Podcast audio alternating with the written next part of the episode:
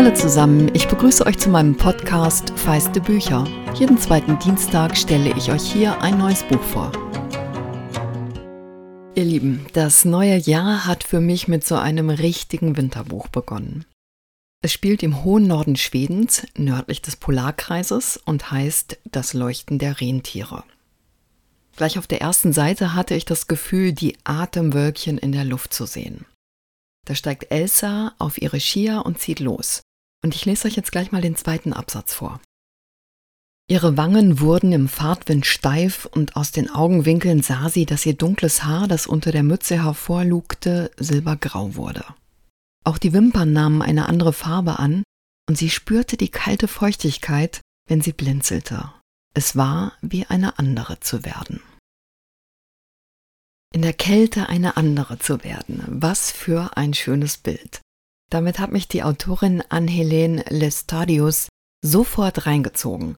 Und beim Lesen hat sich ihre Geschichte als noch viel mehr entpuppt, als ich erwartet hatte. Es ist übrigens ein Buch, das ich ganz ausdrücklich geschlechter- und generationenübergreifend empfehlen möchte.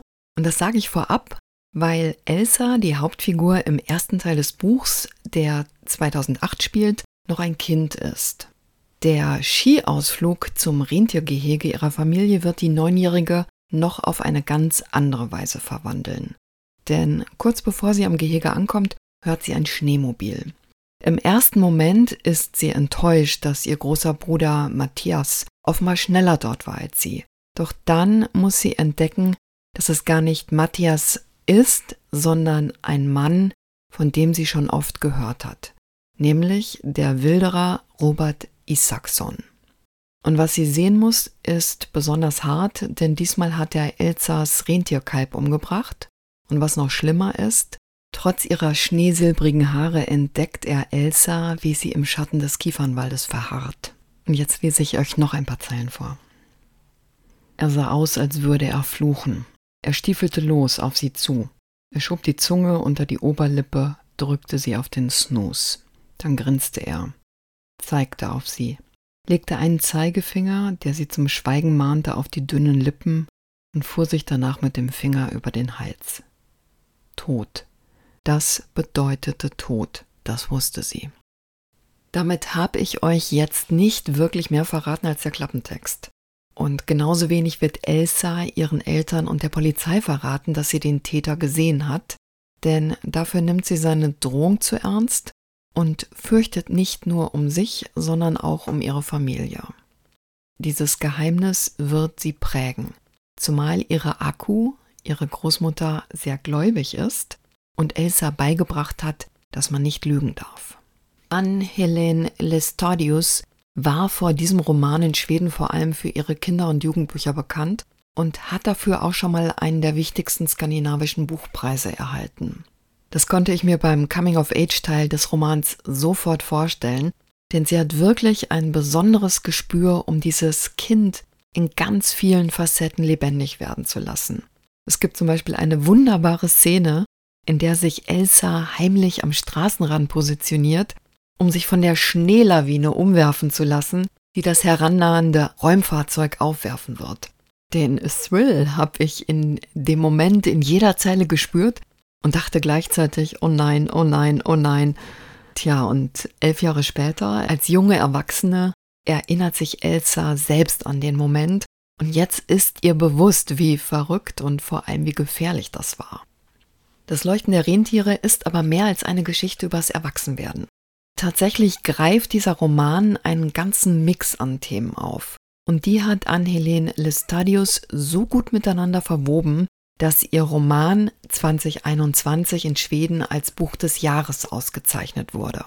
Als ich es nach 447 Seiten zugeschlagen habe, fand ich die letzten Worte sehr passend. Das Buch endet nämlich mit einem Glossar und am Ende steht Voi helvetti, was so viel heißt wie verdammte Scheiße. Und ich dachte, ja, das war verdammt gut. Listadius hat, wie ihr vielleicht schon ahnt, Krimi-Elemente eingewoben.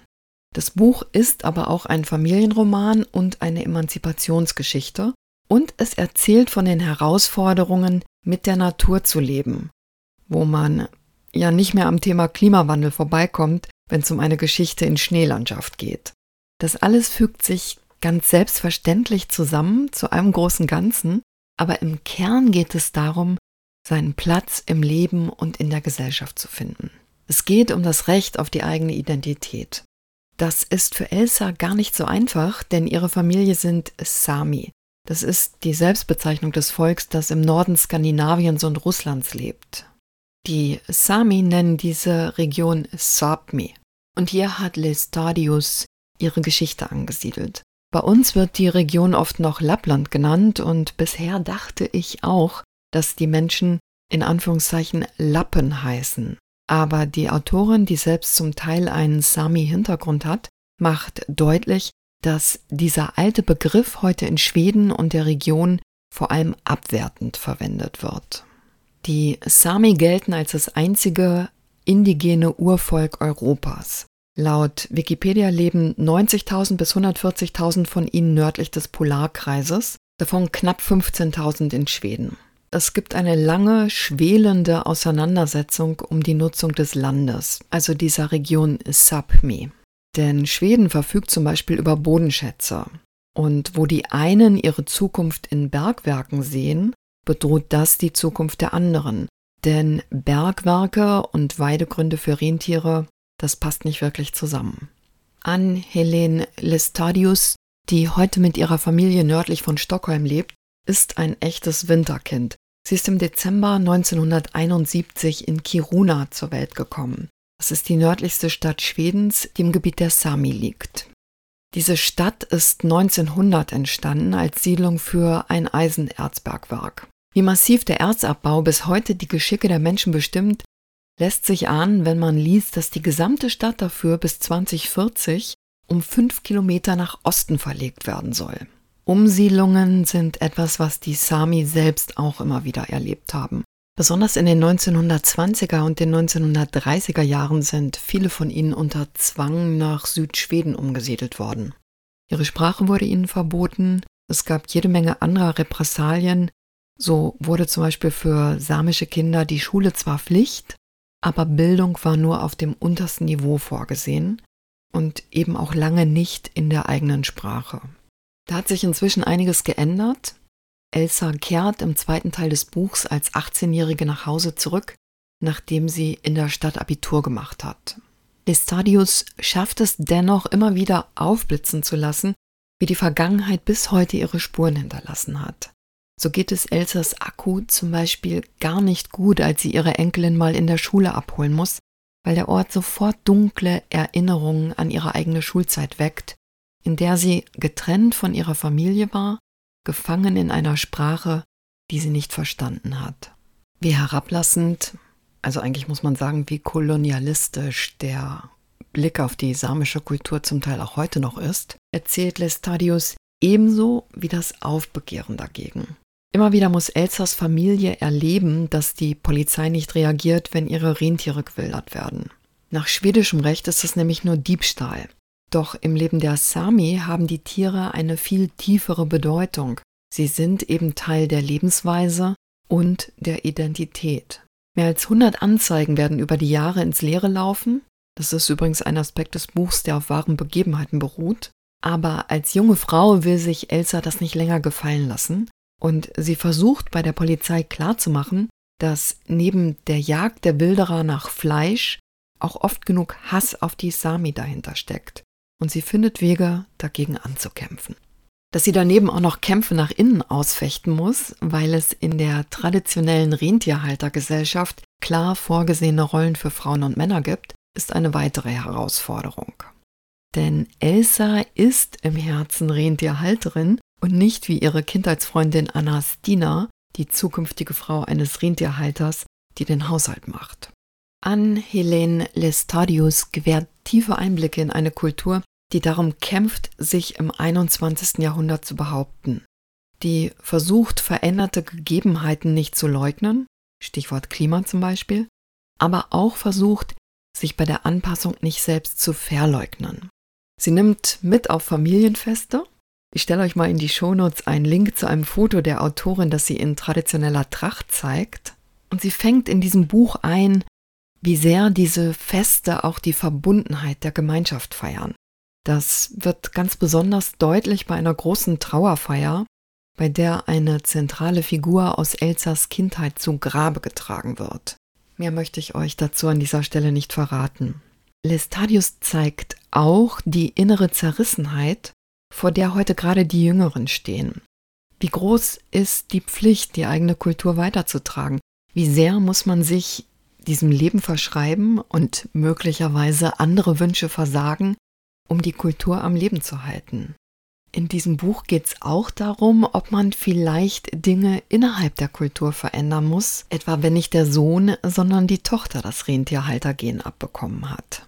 Und selbst das Nordlicht sehen die Alten und die Jungen nicht selbstverständlich mit denselben Augen. Es heißt, nördlich des Polarkreises lässt es sich im Winter fast jede Nacht sehen. Und deshalb lese ich euch nun abschließend eine kleine Passage mit einer begeisterten Elsa vor. Der Schneepflug fuhr mit hoher Geschwindigkeit vorbei und das orange Blinklicht wischte schnell über die Küchenwände. Kurz darauf donnerte ein Lastwagen vorüber. Durch das Fenster sah sie, dass sich der Himmel veränderte. Das Polarlicht. Sie rannte die Treppe nach oben, um sich Jacke und Skihose, Mütze und Fäustlinge anzuziehen. Dieses Mal würde sie aufmerksam lauschen und das Guavsahasat auch hören. Sie lief den gepflügten Hügel neben der Räucherkote hoch und legte sich im Schnee zurecht, als über ihr grüne, gelbe, violette und eisblaue Schleifen tanzend über den Himmel zogen. Und jetzt hörte sie das Knistern. Hallo, Guavsahasat, schrie sie, so laut sie konnte. Ich höre dich. Und das Polarlicht veränderte seine Form, schwindelerregend schnell von breiten Wellen in schmale Schlingen. Guavsahasat, rief sie wieder. Dann waren schnelle Schritte den Hügel hinauf zu hören und plötzlich stand Akku mit großen Augen vor ihr. Warum ihre kleine Großmutter Akku gar nicht damit einverstanden ist, dass Elsa das Polarlicht anruft, das müsst ihr dann selbst lesen. Das solltet ihr sowieso bald tun, denn die Verfilmung auf Netflix ist bereits geplant. Als ich im Netz danach geguckt habe, wie man das Polarlicht auf Samisch ausspricht, bin ich übrigens auf ein Lied der samisch-finnischen Sängerin Ulla Pirtijärvi Lenzmann über das Polarlicht gestoßen. Und dieses Lied ist ein traditionelles Joik. Und weil auch Elsa joikt, wenn sie auf Skiern im Wald unterwegs ist, habe ich euch einen Link dazu in die Shownotes gestellt. Vielleicht stimmt euch das zusätzlich auf dieses vielschichtige Buch ein, das ich euch sehr empfehlen kann. Das Leuchten der Rentiere von Anne-Helene Lestadius ist bei Hoffmann und Kampe erschienen. Maike Barth und Dagmar Missfeld haben den Roman aus dem Schwedischen übersetzt. Das Hardcover hat 447 Seiten und kostet 25 Euro. Ich hoffe, ihr begleitet mich wieder durchs Jahr und wenn euch feiste Bücher Spaß macht, tut mir die Liebe und hinterlasst mir ein paar Sterne. Noch besser, wenn ihr den Podcast kostenlos abonniert und vor allem, wenn ihr es weitersagt. Eine schöne Woche euch.